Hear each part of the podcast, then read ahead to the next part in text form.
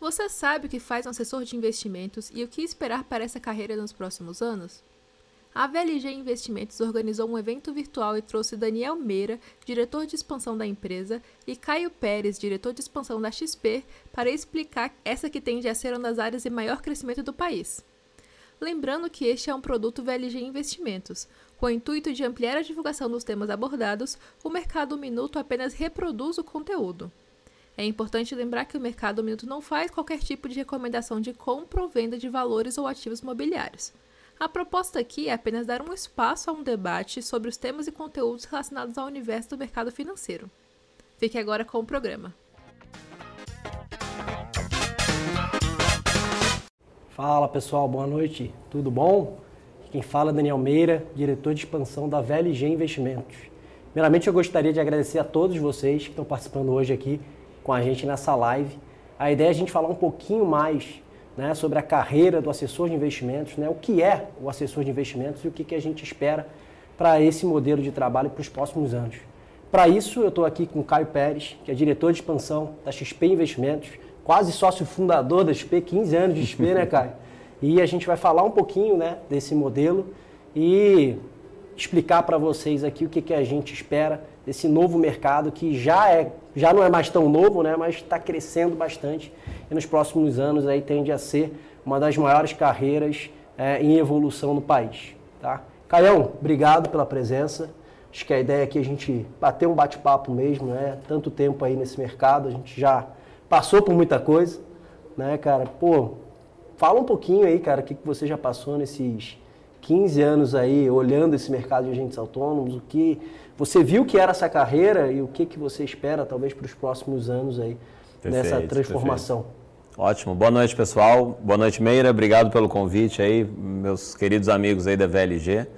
É, bom, em primeiro lugar, assim, eu, eu vejo que a XP, a gente tem um DNA de assessor de investimentos, né? Assim, até pela nossa história, a gente começou como assessor de investimentos, a gente tinha uma empresa de agentes autônomos chamada XP Investimentos Agentes Autônomos, né?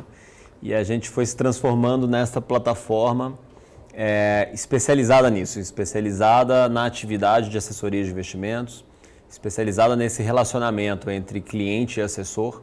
É, então a gente viu muita coisa aí nesses, nesses anos de XP, mas eu acho que o principal de tudo, né, assim, o que, o que nos move, nos motiva, assim, é o, o propósito dessa profissão, né? eu vejo que as pessoas elas, elas gastam muito tempo da vida delas pensando em como ganhar dinheiro, né? Pô, você entra na faculdade, no colégio, você está sempre naquele mindset de o que, que eu vou ser quando eu crescer, como eu vou ganhar dinheiro quando eu crescer. E quando elas finalmente ganham dinheiro, elas não sabem direito o que fazer, né?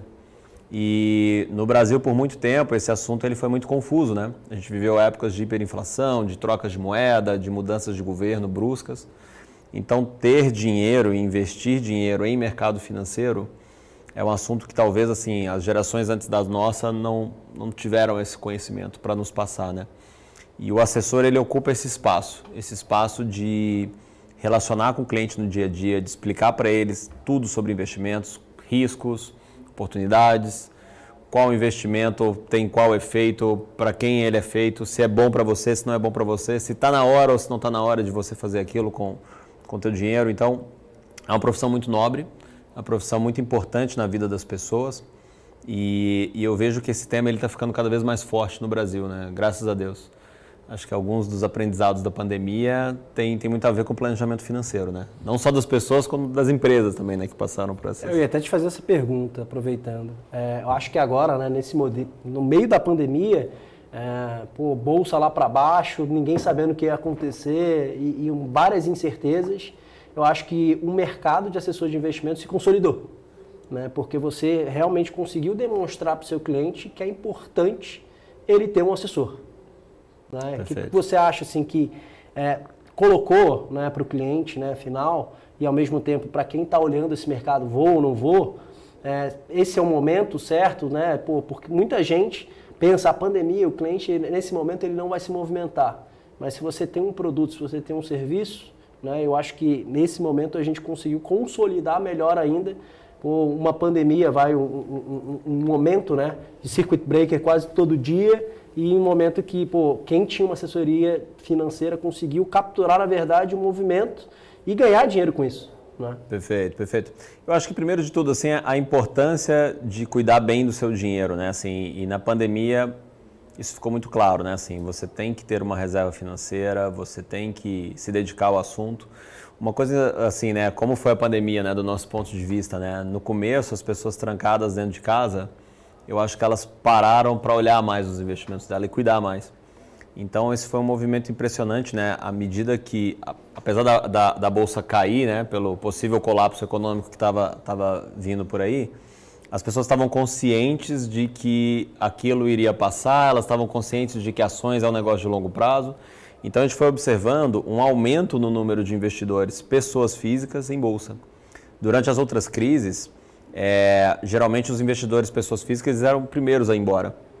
Então você tem alguns, alguns aprendizados aqui, né? Talvez o primeiro deles é que assim o, o conhecimento sobre educação financeira ele está aumentando e ele está surtindo efeitos práticos. A internet tem um papel fundamental nisso. Muita gente aprendeu muita coisa importante sobre a internet, é, através da internet, desculpa. É, o assessor nesse momento, né? Assim, você ter alguém para você falar, para você entender o que está acontecendo, para você ouvir um ponto de vista de um profissional, para você se acalmar, eu acho que foi super importante. E, e, quem teve essa tranquilidade, essa calma, pô, pode ter tido aí bons retornos do, durante esse período. É, então, acho que veio consolidar um pouco mais a profissão.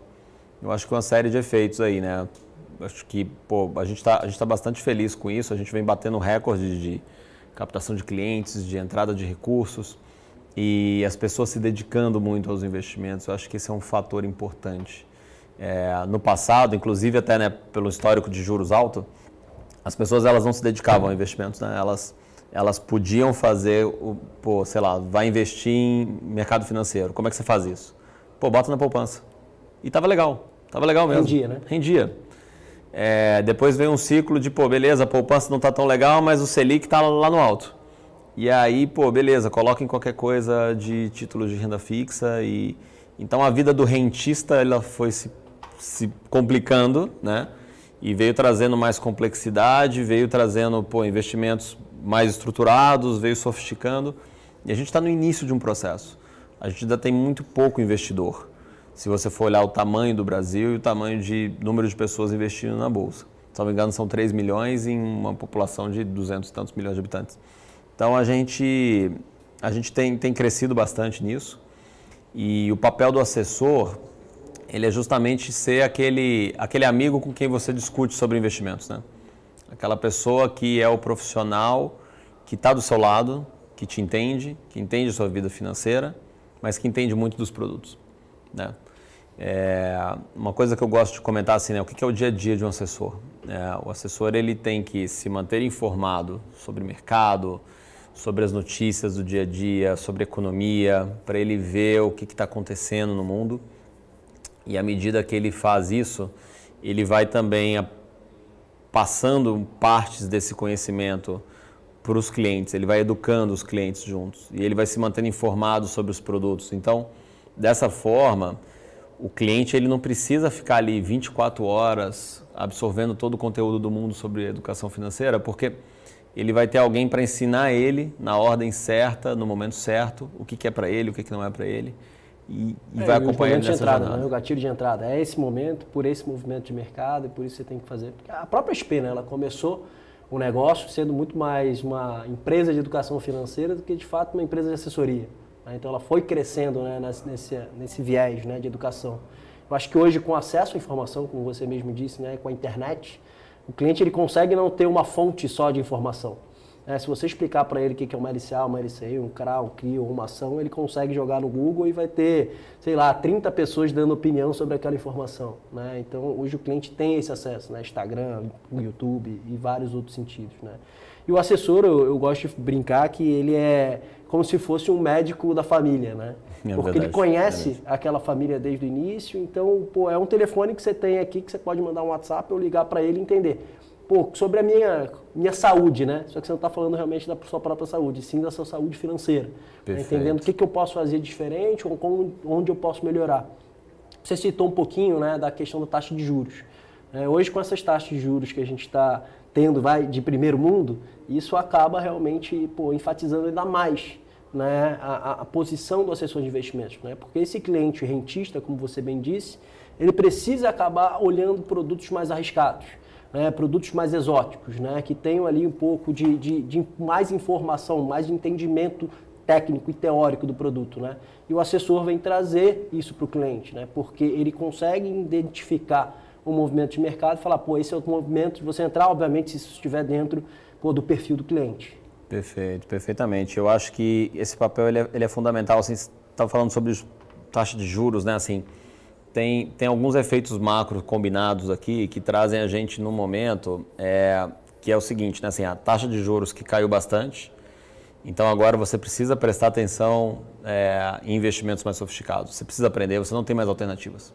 Você não pode mais assim, olha, eu quero 1% ao mês e vai. Não tem mais isso. Você vai ter que aprender para você ter uma rentabilidade satisfatória. É, e aí você teve essa explosão de conhecimento da internet, esse aumento da educação financeira, né? E, e isso está mudando um pouco o jogo de como que você se relaciona com a pessoa que você fala sobre investimentos.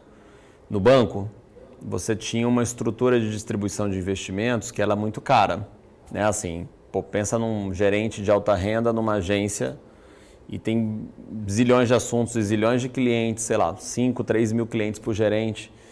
Você não tem tempo para relacionar com o cliente de fato, porque a estrutura ela é cara. Né? É uma estrutura CLT, é uma estrutura de custo fixo alto, agência de rua, segurança armado, porta giratória, aquela parafernália toda, aquilo sai caro. Então, para o momento que o cliente ele precisa agora, né, de alguém para conversar, para sofisticar a carteira, para fazer uma carteira elaborada, para ensinar para ele, o profissional hoje dentro do banco, ele se sente um pouco de mãos atadas, porque ele não vai ter tempo e disponibilidade para fazer aquilo. E isso está mudando, assim, os, os, a demanda por profissional de, de assessoria ela está explodindo por causa disso. Não é só um efeito de, ah, pô, tem uma demanda da XP, não é isso. É, é, é existe uma demanda do próprio banco. O banco precisa de mais especialistas de investimentos. Porque a conta de pessoas por especialistas, ela era uma, agora ela é outra. É, a gente gosta de falar lá na XP o seguinte, né? Assim, na época que o Brasil tinha muita obra, é, se formava muito engenheiros, porque tinha necessidade. É, hoje você está formando muitos novos assessores de investimentos porque está explodindo essa necessidade. Todo mundo agora precisa parar, sentar, olhar com calma para os próprios investimentos, discutir, aprender. Isso demanda tempo. Então, o, quando você para para olhar, é, é, todos os bancos estão contratando, um está puxando o profissional do outro, muitos estão virando assessores de investimentos. Hoje a gente já somos aí 8 mil assessores na, na XP. É, então, assim, está começando um movimento de aumento dessa profissão de se criar de fato essa profissão. E às vezes as pessoas olham e falam assim, pô, mas já tem 8 mil assessores na XP, isso não é muito? Cara, o Bradesco tem 16 mil seguranças armados. Acho que 8 mil assessores é muito não. Existem 250 mil corretores de seguros no Brasil. 250 mil corretores de seguro. Então, e, e segura, e seguros é um mercado interessante. Seguros é um mercado que desbancarizou, né?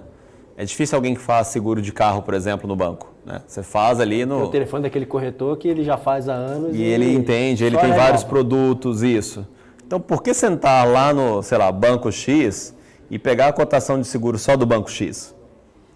E aí os próprios bancos, vendo isso, foram abrindo as plataformas de seguros também, né? Banco do Brasil com Mafra e tal. Essa coisa foi acontecendo. E aí agora ela está acontecendo em investimentos. Então ela é dada, ela é uma tendência, ela já aconteceu em vários outros mercados. É, lá fora, ela aconteceu em todos os países. Assim, quando começou esse movimento, ele, ele não volta. Não existe assim, ah, não, os bancos estavam perdendo market share e de repente eles fizeram isso aqui não existe essa história. O que o banco vai fazer é tentar frear o movimento, é tentar fazer com que ele seja mais lento. É, pô, a maioria das plataformas abriram, é, é, é pô, sei lá, o Itaú antigamente tinha só produtos X, agora, pô, tem o 360, o Personalité o banco começou a pegar aqueles produtos que eles ofereciam só para o cliente private. lá em cima e trazendo para cá. Ó. Pô, então o cliente de private tinha acesso a isso, de alta renda não. Agora, pô, pode ter. Agora pode ter LCI de terceiros. Pô, porque o banco foi vendo essa necessidade de competir, de abrir, de parecer tão bom quanto. É, então, assim, a gente, a gente tem, tem orgulho né, de ter provocado parte desse, desse movimento, né, nesse sentido. Dos bancos também estão agora oferecendo mais coisas para os próprios clientes. Mas essa é uma tendência sem volta. Assim. A, gente, a gente dificilmente é, é, é, você vai encontrar assim, um cliente na XP que o assessor não tem tempo para ele, não vai ter isso. Porque a assessoria você, você se modela mais rápido nesse nosso formato. Ele é um formato de empreendedorismo, ele é um formato de participação. Então você ajusta muito rápido essa conta de clientes por assessor. Né? É. Lá na Velha Gente eu acho falar que realmente o mercado ele saiu de um mercado de produtos, né? ele se transformou realmente no mercado de serviços. É, antigamente os bancos detinham esse produto né, de investimentos, não, ele conseguia realmente suprir. Cara, o cara private vai ter um produto bom, o cara que não é private talvez não tão bom assim, ou só um produto próprio do banco. É, no momento que a XP veio e começou a mostrar para o cliente que ele poderia sim ter acesso né, a esses produtos né, de investimentos né, através de outras plataformas, os bancos, como você falou, tiveram que acordar. Pô, será que eu tenho que oferecer esse produto? Só que o movimento acaba sendo lento. Né? É, eu escuto bastante falar, né? transatlântico da cavalinho de pau. É, então, no momento que você vem né, com, com, com, uma maneira mais leve né, de trabalhar com o cliente né, e desenvolvendo de fato um serviço de educação financeira para o seu cliente, né, e diretamente falando só para ele, né, por que, que ele tem que ter aquele serviço, aquele produto, e obviamente explicando para ele o que, que ele pode ganhar de rentabilidade né, a mais, né, isso traz um serviço diferente, porque o cara ali, o cliente, ele, ele não está olhando só para o produto. Ele quer saber, cara, como é que você vai me atender? Se eu te ligar 10 horas da noite, cara, com um problema, você vai me responder? Né? E eu acho que o assessor de investimentos veio trazendo isso. Né? De fato, uma, uma, uma, estar mais próximo do cliente, né? ao mesmo tempo dando para ele né? tanto uma informação técnica, como também mostrando para ele esse lado de educação que você bem disse, né? e começou a trazer para o cliente uma satisfação do atendimento. Né? Então, eu, eu falo bastante que esse mercado ele não está só mudando, como ele já mudou bastante, mas ele não está só mudando, não é relação produto. Não é basicamente, pô, Itaú, Bradesco, grandes bancos colocarem produtos na plataforma de investimento. O cliente não sabe o que ele precisa comprar ainda. Você precisa entregar o serviço do outro lado. Eu acho que você vê bastante isso quando você vê uh, iFood, é, Uber, né? Era um mercado de produto. O cara tinha que pagar uma carta para ter um táxi. Hoje não, ele vai no aplicativo, né? Então a gente acha que está indo para o mesmo caminho, né? De realmente descentralizar realmente de algumas poucas plataformas um único produto. Realmente você conseguir entregar para aquele cliente o arcabouço de soluções através de um shopping center financeiro. Perfeito, perfeitamente. Eu acho que essa, essa é uma tendência global, assim, né? Você ter coisas mais especializadas, fazendo bem o seu papel, é, empresas atuando com sinergias, com proximidade. É, muitas vezes, assim, eu fico vendo é, é, é um pouco de confusão do tipo, pô, mas é XP e é VLG, é um, é outro, como é que é esse negócio? É, imaginem o seguinte, né? Assim, pô, você voa de Gol, você voa de TAM, você voa de Azul. Você não voa de Boeing, Airbus, Embraer. Você voa com o serviço, né? Com, com quem está operando ali, né? É, a plataforma, é a segurança, é o produto, é a credibilidade do, da execução. A gente está ali. Mas se você colocasse a Airbus sendo companhia aérea, eu acho que não seria muito legal o serviço em si, a experiência, a competitividade em si não seria a mesma. Então, quando a gente para para olhar para outros mercados, isso não é tão estranho quanto parece. É porque aqui no Brasil a gente passou muito tempo com, com os mesmos vícios, né? Pergunta aí, vai, para o teu avô como investir. Ele vai te falar imóvel e poupança e acabou. E não deixa o dinheiro dormir na conta, que é um pecado assim absoluto, porque tinha aquela coisa do overnight e tal, do depósito. Então, é, é, é, os conceitos de educação financeira do passado, eles têm reflexos ainda hoje. Só que está mudando, está mudando rápido. É, tem cada vez mais em rodas de amigos, né, a conversa sobre o mercado financeiro. É, antigamente a gente era meio alienígena, né, assim, tipo, pô, falando esquisito ali, tô falando coisas que eu não quero saber. Hoje em dia não, hoje em dia existe essa, essa demanda, essa preocupação, e isso é muito bom, assim, né. Ah, um outro fator que a gente não comentou, né, assim, o déficit da Previdência está aí. É, não dá para se apoiar mais nisso. Né? Assim, aquela carreira de, olha, vou me formar, vou ter um emprego estável e longo e vou trabalhar 50 anos na mesma empresa e vou me aposentar, acabou. Não é mais isso. É, é bem mais dinâmico, é bem mais complexo. E, pô, cuide da tua própria previdência e do teu patrimônio, porque você não vai poder se apoiar na do governo.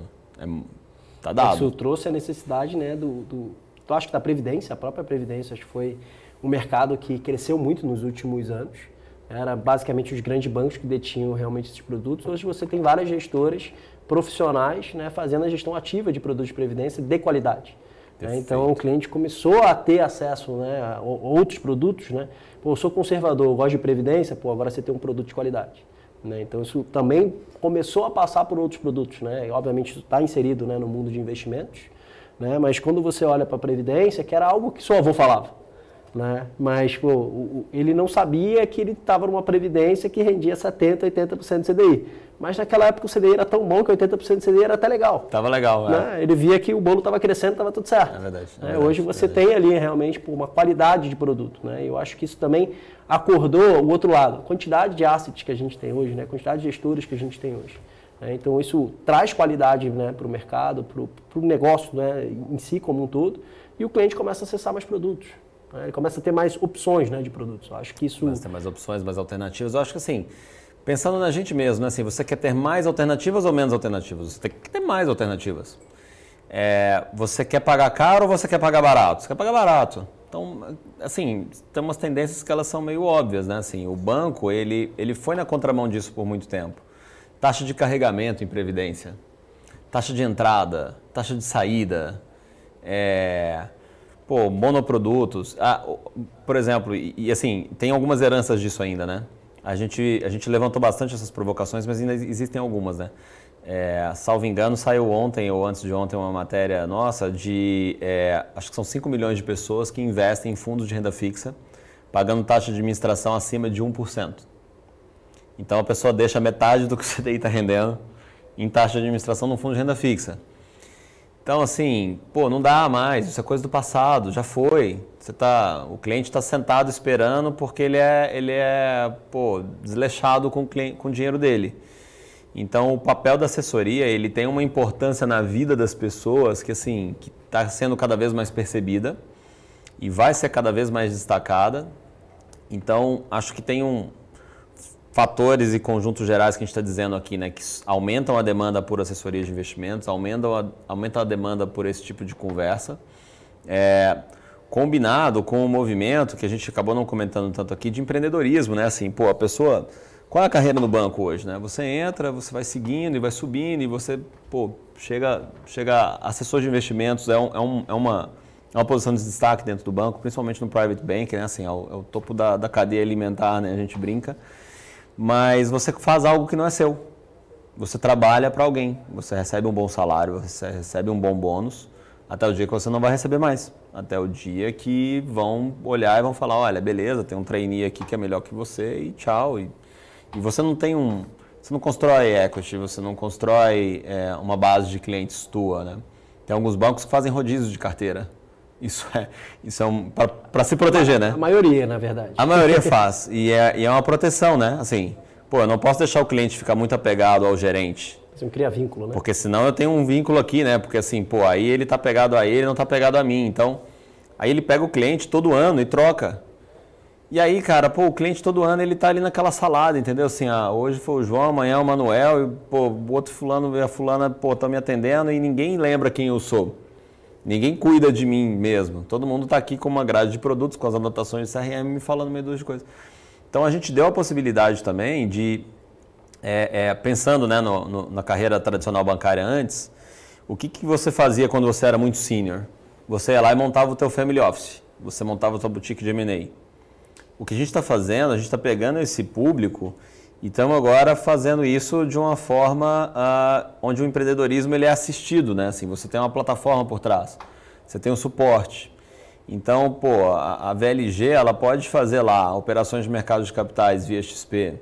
Pô, ela pode fazer fundo exclusivo via SPAs, carteira administrada. Então, assim, tem um, um, uma série de coisas acopladas na plataforma da BLG que permite ela uma escalabilidade muito maior e uma, uma, uma uma gama de produtos muito maior e uma simplicidade de DRE muito maior do que se você entrar num family office tradicional. O family office ele tem um, um, problema grande para ser resolvido, né? Assim, a grande maioria dos family offices, assim, você tem muito mais back office operacional do que gente de comercial. Então, sua, sua estrutura vai ficando cara. Para o empreendedor, isso, isso pode te matar, né? O teu DRL tem que ser leve. Sim. Né? Então, assim, ser sócio de uma empresa de investimentos que é lucrativa, que cresce rápido, que consegue ter margem, significa que os serviços vão melhorar, que os produtos vão melhorar, que vai ter mais gente, que vai ter mais estrutura, vai ter mais tudo. Então, a gente é muito preocupado com, a, com essa questão de, é, é, é, assim, né, eu vejo, a gente vê essa disputa um pouco de uma maneira desigual, porque por mais que seja a mesma pessoa, né, assim, você tinha esse cara trabalhando no banco como gerente, e ele agora aqui como empreendedor. É a mesma pessoa. Só que como empreendedor, pô, ele vai melhor. Ele vai se dedicar mais, ele vai fazer com mais carinho, com mais cuidado. Ele não vai tomar aquelas regras malucas que o banco tem, aquelas matemáticas absurdas que alguém fez. É, tem bancos que são mais metódicos, né? bancos de engenheiro, assim, né? que vão lá e botam, olha, X contas por cliente, por pessoa, por lá, lá, lá, toda a matemáticazinha linda. Só que o cara lá na ponta está dizendo, cara, não aguento mais. Eu tenho 250 clientes. Pô, não, não dou conta, não sei, não sei quem é meu cliente. Pô, você está me cobrando um negócio, uma conta esquisita aqui. Então, quando você é empreendedor, não existe isso. Você é dono. Você vai lá e vai falar assim, cara, olha só, eu tenho 70 clientes já, não aguento mais, não, eu vou ficar só com esses 70 mesmo. E vai ser isso. E você vai, você vai construir algo. E esse algo no final tem muito mais valor Exato. do que você ficar recebendo salário e bônus, ainda que você tenha um bom salário e bônus. Eu lido muito com trade-off de tipo assim, né? Pô, tem gente que às vezes é super bem remunerada no banco e fala assim, cara, mas é que para mim, pô, meu salário e bônus são muito altos. Eu falo, legal, então a oportunidade para você empreender ela, ela, é melhor ainda, porque quando você está nesse estágio, você tem mais contato com mais cliente, com mais experiência, Pô, você deveria mais você ainda ir, né? entendeu? Você já passou por muita coisa nesse mercado, né? Já passou por mais coisa. Você potencialmente é um empreendedor com melhor performance, um assessor de grande performance. Não estou dizendo que os outros não possam ser. Até porque tem muita gente que, que são bons assessores que nem eram de mercado, tá? É, é muito comum. Ontem eu estava falando com, com um amigo meu que é engenheiro e ele falou o seguinte: falou assim, cara, eu já cuido do meu dinheiro do meu primo, da minha tia, do meu irmão, meus amigos me pedem conselho, a carteira do fulano foi eu que montei. Esse cara é assessor. Ele só não recebe para isso, mas ele é um assessor. E ele é um bom assessor, porque ele cuida do dinheiro dos outros como se fosse o dele. E é isso que a gente faz. Então, assim, qual a diferença? É que agora ele vai fazer profissionalmente. Ele vai ter mais treinamentos, ele vai ter mais acesso a produtos, ele vai ter sistema. Ele não vai precisar ficar ligando para o cliente. Todo mundo tem uns amigos né, que pedem conselho. Aí, quando meus amigos começam né? a me pedir conselho, eu falo assim, cara, mas me conta mais aí, como é que tá a sua carteira? Porque não, você não sabe como tá a carteira dele, né? E você tem que acreditar no que ele falou, né? O que nem sempre é, é uma verdade. Só te liguei pra perguntar, compra esse papel ou não, né? Compra ou não vende? Fala, cara, não sei o que você tem, entendeu assim? Aí o assessor, não, o assessor sabe tudo que você tem, ele sabe onde você errou, não dá para você mentir para ele porque ele tá vendo. Então, né? Porque eu tenho muito amigo que é assim, né? Pô, quando ganha, ele conta para todo mundo. Quando perde, ele fala que não entrou, né? Assim, não, eu comprei, não, não, eu não comprei não, aquele dia eu não comprei. Então, o assessor não tem isso, então assim, é, é uma maneira profissional de se enxergar algo que já acontece. Né? Então, tem excelentes assessores hoje que não eram de mercado. É, assim como a gente também tem excelentes profissionais que vieram do banco. A gente nunca criticou os profissionais da XP, a gente sempre criticou muito, foi as regras malucas dos bancos, os posicionamentos, as limitações de produtos, a gente sempre foi muito crítico a isso. É, e acho que no fim a gente estava certo, porque o banco foi mudando muitas dessas coisas, né? Por fim, agora o banco começou a criticar, com a guerra dos coletes lá, né? começou a criticar a gente sobre, sobre o modelo de remuneração. Pô, mas o modelo de remuneração é conflitado tal. Esses mesmos bancos que estão criticando isso agora estão botando o modelo de remuneração variável por ROA nos gerentes dele. Por que, que ele está fazendo isso? Porque ele, tipo, sim, é, é, é, não tem nada. Primeiro, não tem nada de errado no que a gente faz. A gente ganha dinheiro por um serviço prestado e bem feito e, e, produtos, né, assim, quando eles são distribuídos, quanto mais complexo, é, pô, mais ele vai ter ali algum tipo de incremento de remuneração ou ROA, porque ele dá mais trabalho mesmo e aquilo é um estágio de vida do produto. Se você for parar para pensar, fundos imobiliários, eles pagavam FII de alocação assim de 3, 4% em 2010. Por que isso? Porque ninguém sabia que era fundo imobiliário. Quem ia comprar fundo imobiliário naquela época? Acho que cada produto já teve o seu momento, né? Como já, já teve o momento das LCAs, LCIs, como já teve o momento Perfeito. do imobiliário. Acho que é, a, a, a, posição do assessor realmente é, é olhar o produto né, e, e, e entender se cabe para aquele cliente e vendo também o benefício, ele tem que se remunerar. Né? Mas entrando Perfeito. um pouco nessa linha que você falou do assessor de investimentos né, e, e da estrutura, na verdade, que se criou para isso. Né? Eu acho que o mercado ele evoluiu muito. Né? É, eu entrei nesse mercado em 2011 E o que eu via nesse mercado de agentes autônomos era basicamente agentes autônomos que operavam bolsa. Né? E estava começando a ter fundos imobiliários, começava a ter um fundo ou outro. Né? Esse mercado ele veio evoluindo. Né? Eu acho que se você considerasse por 10 anos, é, você não tinha realmente profissionais tão gabaritados, com 30, 40, 50 anos de mercado. Hoje eu acho que com essa evolução de mercado, você começou a trazer né, profissionais ali com um background um pouco maior, né, pessoas que estavam saindo de assets, saindo de private bankings, saindo realmente de bancos com posições seniors, né, para poder realmente é, se tornar um assessor de investimentos. Né? E isso acho que mostra realmente que é, esse mercado ele tende a evoluir cada vez mais, né? porque como você disse, são 8 mil agentes autônomos, pô, num, num, num, momento assim que ainda tem muito banco, né? Você vê, a gente é muito bancarizado de fato, né? E o que, que você acha desse mercado de assessor de investimento, assim, hoje? Sendo 8 mil pessoas na XP, né? Hoje a gente tem 10 mil aí, considerando o mercado como um todo. O que, que você não acha de quantidade, mas o que, que você acha de qualidade? E o que, que você está vendo no movimento profissional? Né? Porque o que, que eu estou reparando em algumas conversas que eu estou tendo com alguns profissionais de banco? Eles têm muito medo se o movimento já passou ou se é, é a hora certa dele fazer por conta da pandemia e tudo mais, né? Ótima pergunta, ótima pergunta. Falando um pouquinho sobre a evolução da profissão, né? Assim, vamos pegar a, a, a especifica, especificamente a agente autônomo de investimentos foi criado pensando ali naquele broker de renda variável que ficava dentro de uma corretora. É, a profissão de broker de renda variável ela foi evoluindo ao longo do tempo, né? Assim, antigamente o cliente não tinha acesso à cotação. Então a profissão do cara muitas vezes era falar a cotação. assim, é, quem tinha acesso à né? informação. Né? É, não, assim, puta, você falar como está o papel, como é que está o mercado e qual é a cotação, aquilo era o serviço. Né? Então, início, meio e fim quase era meio isso e o cliente ia decidir se comprava ou não e você preenchia a boleta e executava. É, essa, essa, essa profissão ela foi evoluindo porque o serviço de renda variável em si foi evoluindo, as pessoas começaram a ter acesso ao home broker, execução própria. Então, ser broker de renda variável, por exemplo, foi, foi virando outra coisa ao longo do tempo. Você tinha que começar a entender um pouco mais de indicadores, de dados, de relatórios, de estruturas de derivativos, de algoritmo, de tudo. Então, assim, aí você tem que ir subindo a régua da profissão. Da mesma forma, você tinha uma outra profissão que corria em paralelo, que era aquele cara do, da alocação, né, dentro do banco, né, o gerente de alta renda ali, né, que, que ele fazia, né? O cliente chegava lá, ele pegava a pizzazinha de alocação, decidia se você era perfil 1, 2, 3, 4, 5 e te colocava. Né? Era essa a profissão. Você tinha essa coisa de o que, que eu faço? Pô, encaixa o cara no Suitability, bota em fundos e nunca mais liga para ele de novo. Essa era a profissão do passado. Essa profissão também foi evoluindo. Você tem que explicar mais agora, você tem mais gamas de produtos, você tem uma autonomia muito maior do cliente em relação ao que é feito ou não. A maioria dos clientes não querem que você decida por ele. Ele quer entender o que está rolando. Não é para você pegar meu dinheiro e sair fazendo aí para mim. Não é isso. Né? Então, dentro do banco também sempre foi evoluindo essa profissão. As profissões elas evoluem ao longo da vida, qualquer uma delas. E eu acho que aí começou a ter uma junção entre uma coisa e outra no momento que começou as plataformas de corretoras a ter os outros produtos. Então, o nosso assessor, por exemplo, que tinha lá na XP é, acesso à renda variável, derivativos, tesouro direto, coisas de corretora, né? É, começaram a ter também fundos, começaram a ter LCIs, LTAs, surgiram fundos imobiliários. E aí uma profissão foi meio que fazendo um merge com a outra, porque começou a ter um, um, um viés de planejamento financeiro, do que, que você está fazendo, divisão de longo prazo. Então essas coisas todas estão muito conectadas. É, acho que assim, falando sobre o tamanho da oportunidade, né?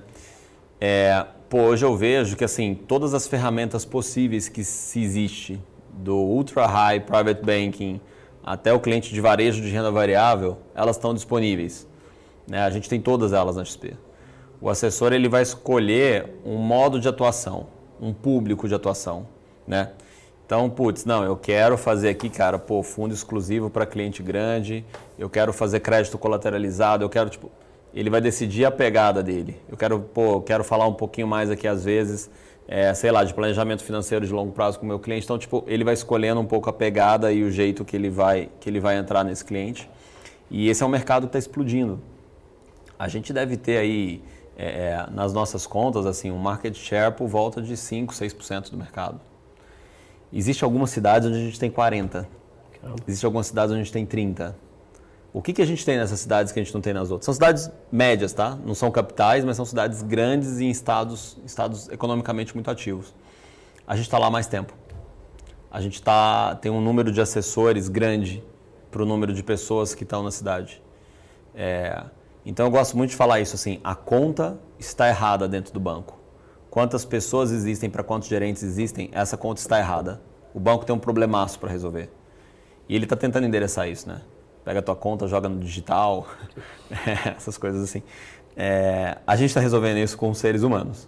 A gente acredita em empreendedores atuando com pessoas que ele conheça, é, trazendo essa proximidade, trazendo esse cuidado. E, e essa conta ela está longe de estar tá saturada. Está longe de estar tá saturada. Se a gente tem algumas cidades onde a gente tem 40%, 30% do market share, pô, por que, que a gente não pode ter isso nas outras? E nessas cidades onde a gente tem 30%, 40% de market share, elas estão crescendo. Você liga para o escritório de lá, ele está contratando. É, e lá, isso é legal, né? Lá o, o comum é se investir na XP e não o contrário, né? A gente foi muito tempo um alien, né? Sim. Sim. Pô, você investe aonde? Você acredita que possa ser isso, né? Porque eu acho que quando você vai em algumas cidades, você normalmente pô, tem que gerar uma confiança para o seu cliente para aquele cliente começar a investir ou investir mais com você.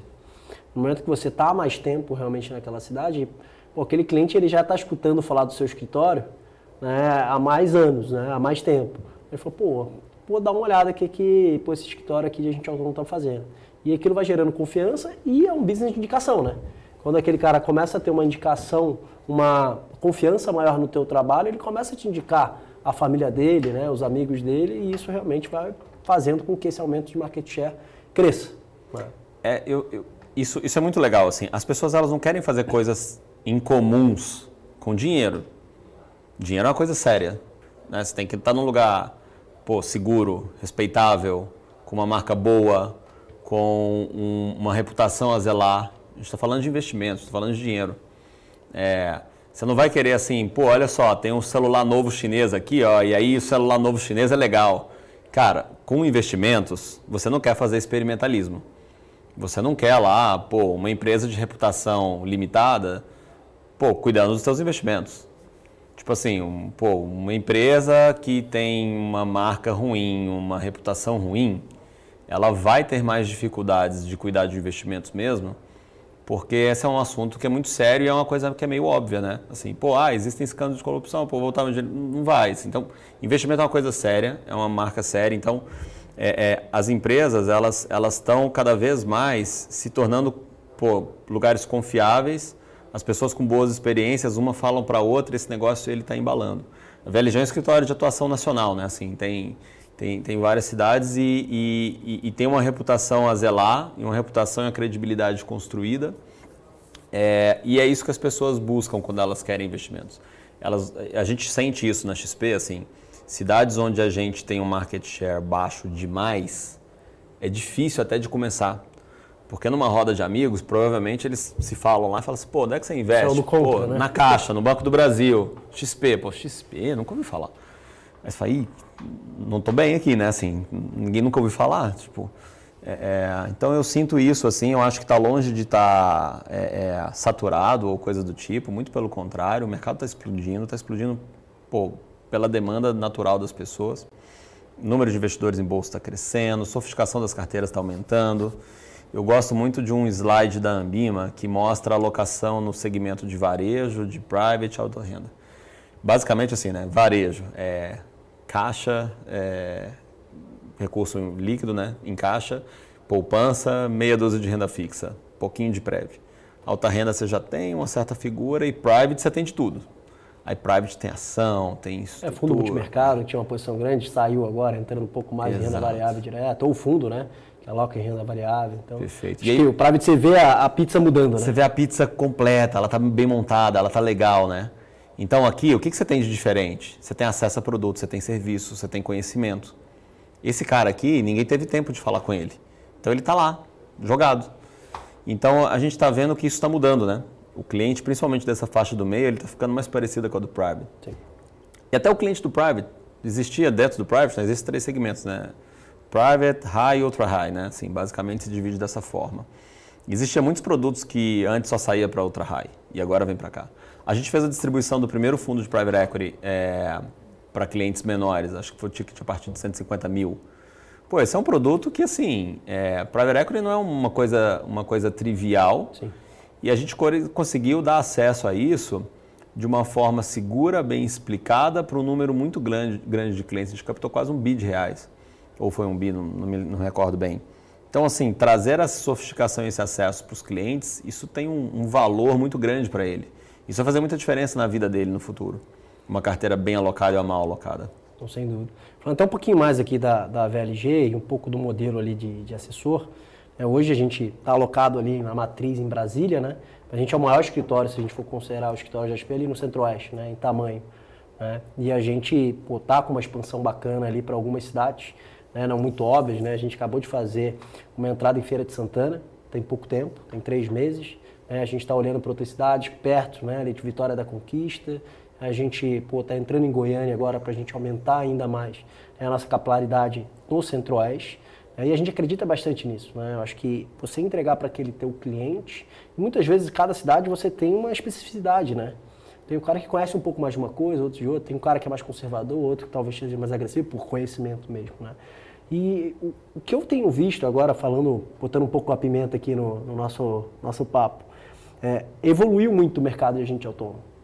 É, mas tem muitos escritórios que também estão evoluindo. Né? Eu acho que hoje mesmo saiu no valor né, a fusão entre alguns escritórios muito relevantes ali da própria XP. É, assim, e, e, hoje a gente vê que alguns escritórios é, ainda também não tenham é, acompanhado talvez essa evolução desse mercado né, dos últimos 10, 12 anos. Né? E a gente vê que alguns escritórios realmente vão passar por um movimento de consolidação. Né? E ao mesmo tempo a gente vê que muitos assessores que saíram do banco para se tornar assessores, hoje eles querem ser sócios. Eles querem ser sócios da, da, daquele escritório que ele participa. Né? Porque você evoluiu aquele cara. Né? Você tirou ele de uma cadeira de, de, talvez de gerente de banco, do advisory de um banco, ele se tornou um assessor de investimentos e agora ele quer ser sócio do negócio, porque ele já empreendeu um tempo. Né? Então a gente vem muito nessa, nessa pegada de transformar nossos assessores de fato em sócios, porque a gente acredita que esse business é um business de longo prazo. Né? E num movimento de liquidez no mercado, num movimento pô, que você falou de valorização do equity, né? você valoriza o equity trazendo aquele cara para dentro e dando o equity para ele. Né? É uma valorização mútua. Né? Porque eu acho que o, o, nosso negócio, como você bem disse, é um negócio de pessoas. Se eu quero ter boas pessoas, pô, eu colocando o equity naquela operação, eu estou sendo, na verdade, tendo um valuation mútuo, né? Então, o que você vê que para os próximos anos desse, desse mercado? Você acha de fato que esse mercado se consolida, não se consolida? E o que, que você pensa é, que vai ter, talvez? Como é que vai ser esse mercado daqui a cinco anos? Por, até colocando só um ponto. Aconteceu isso com os bancos. Né? A gente tinha, sei lá, 30 bancos múltiplos no Brasil, a gente tem quatro, né, basicamente. Perfeito. Então, vai acabar acontecendo isso porque você vai ter um nível de serviço mais qualificado que o outro, você acaba, de fato, fazendo essa qualificação e essa consolidação. Perfeito. Eu acho que as, as, as fusões, elas trazem muito sinergias, né? Então, assim, não só sinergias de praça de atuação, mas também sinergias de conhecimento empresarial, de estrutura, então, sei lá, eu e você vamos fazer uma fusão. Pô, a gente tem uma mesa de renda variável única agora potencialmente mais forte. Ou então, sei lá, eu não tinha aqui um especialista de renda fixa, você tem, agora eu uso. Então, tem uma série de vantagens nessas sinergias que estão sendo encontradas. Eu acho que esse é um movimento que está acontecendo forte. É, em tese, né, assim, fusões acontecem muito com mercados lateralizados, você tem que, tem que enxugar custo, né? Aí um funde com o outro para eliminar custo. Não é essa a motivação das fusões que a gente está vendo. Assim, estrutura de custo de gente autônoma é muito baixa e eles estão crescendo bastante. Então não é esse o cenário. É muito em função das sinergias. As sinergias elas estão fazendo essas fusões acontecerem. Complementariedade né, entre os escritórios. Né? Talvez você tenha, esteja olhando muito mais o mercado ali de, de mercado de capitais e eu estou olhando o mercado mais varejo. Perfeito. Né? Private. Pô, por que, que a gente não se junta e faz alguma coisa Perfeito. maior? Né? Perfeito. E se juntam e aí assim, é, você passa a ter, principalmente né, assim, numa partnership aberta, você passa a ter mais gente contribuindo, mais gente falando. É, a gente eu com acho cabeça que... de sócio mesmo, é cabeça, cabeça de dono. Sócio, né? Eu acho que o olhar do dono, como isso, você falou, né? Perfeito. Você sair da cadeira, eu falo por mim, eu acabei de fazer esse movimento, né? Eu estava num banco há pouquíssimo sim, sim, tempo atrás, né? Perfeito, e, perfeito. E, e, você realmente acordar com a cabeça, não só de dono, né, mas com o olhar do dono, querendo trabalhar, né, que seja 30 horas por dia, né, para fazer o negócio acontecer, porque você vê valor, né? Você vê a valorização do teu equity, você vê a valorização do teu negócio, né? Perfeito. Eu acho que uma partnership aberta, ela tem uma série de vantagens. A principal delas é a retenção dos melhores talentos e a abertura para quem é realmente bom para fazer parte daquilo, como um dono mesmo. Então, assim, é, talvez esse tenha sido um dos nossos maiores acertos na história da, da XP, né? Assim, a gente, a gente sempre foi uma partnership aberta é, e que conseguiu, graças a esse mecanismo, evitar que você tenha aquele dono antigo que já não está mais trabalhando direito e está administrando a vantagem, ele foi passando, né, vendendo né, de fato as ações dele para aquele sócio emergente que queria tomar espaço, que queria fazer acontecer. Então a gente foi colecionando boas histórias nesse sentido na XP. É, fazer meritocracia não é fácil, né? Todo mundo diz que é meritocrático, né? assim, você vai numa empresa pública eles falam que é meritocrático, né? Mas fazer meritocracia mesmo é você premiar os melhores, é você punir os piores e a partnership é, um, é uma forma de se acelerar isso e de trazer realmente esse espírito de dono para uma vantagem econômica em ser dono, né? Então é, é uma coisa super acertada. Eu acho que a VLG tem, tem super esse DNA, né? Assim sempre foi é uma estrutura societária mesmo, não é um, uma pessoa mandando e a outra obedecendo, é zero isso. É, e eu acho que é isso que as pessoas querem, porque assim, pô, ter chefe é, é, é, é chato, né? Assim, pô, ter chefe, o cara tá te mandando, pô, é, esse negócio aqui não é meu mesmo, eu faço aqui, ele me paga, é isso aí, entendeu? Sabe aquela. É, finge relação, que paga, finge que joga, do, do Romário. Ah, pô, vai virando isso, né? A relação CLT. É, então, assim, é, o que a gente faz é muito diferente nesse ponto de vista. É uma coisa sua, é para você, do teu jeito, é o teu cliente. A gente não, não vai pegar teu cliente hoje e jogar ele na mão do outro amanhã, assim, essas maluquices que o banco faz, que a gente, que a gente é crítico. E para a gente finalizar aqui também, senão a gente fica falando duas horas aqui, né, se deixar, né, Caio? É, que, que, que você acha, assim, o cara que hoje está sentado ali numa cadeira pô, de um grande banco, está sentado num, num private, numa asset, ele está pensando em fazer esse movimento. O que, que você acha que falta ali? Que é aquele, só aquele finalzinho ali, pô, por que, que eu estou na cereja do bolo? Por que, que eu tenho que tomar essa decisão? Acho que falta acordar para o que está acontecendo. Acho que é isso, tá? Assim, é... Cara, isso é muito engraçado, né? Depois que você, sei lá, né, um private banker, amigo meu, que fez um movimento recente aí, um ano, ele falou, falou assim, cara, pô, hoje eu vejo como eu tava, putz, por que eu não fiz antes, assim? Então, você, quando você para para estudar, você vai chegar na conclusão, se você parar para estudar mesmo e aprofundar, bem-vindo ao time, você vai virar assessor. É, então, assim, eu acho que falta essa acordada para o que está acontecendo.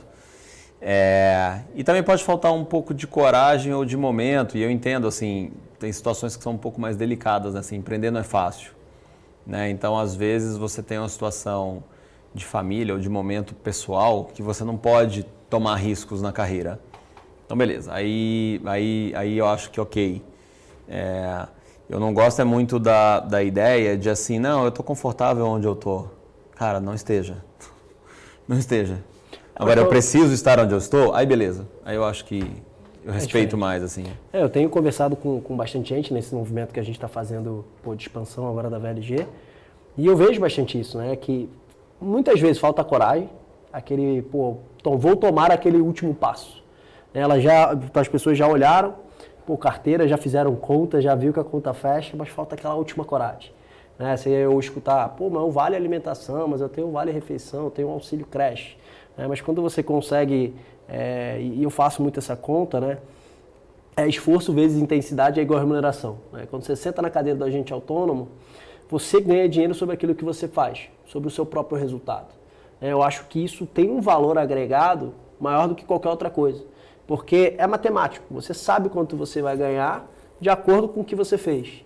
Aí muitas vezes quando você está sentado numa cadeira de CLT, é completamente intangível, né? O quanto eu ganho. É, agora você falou, alguns bancos realmente estão mudando esse movimento, pagando sobre receita, mas estão mudando por conta do movimento do mercado.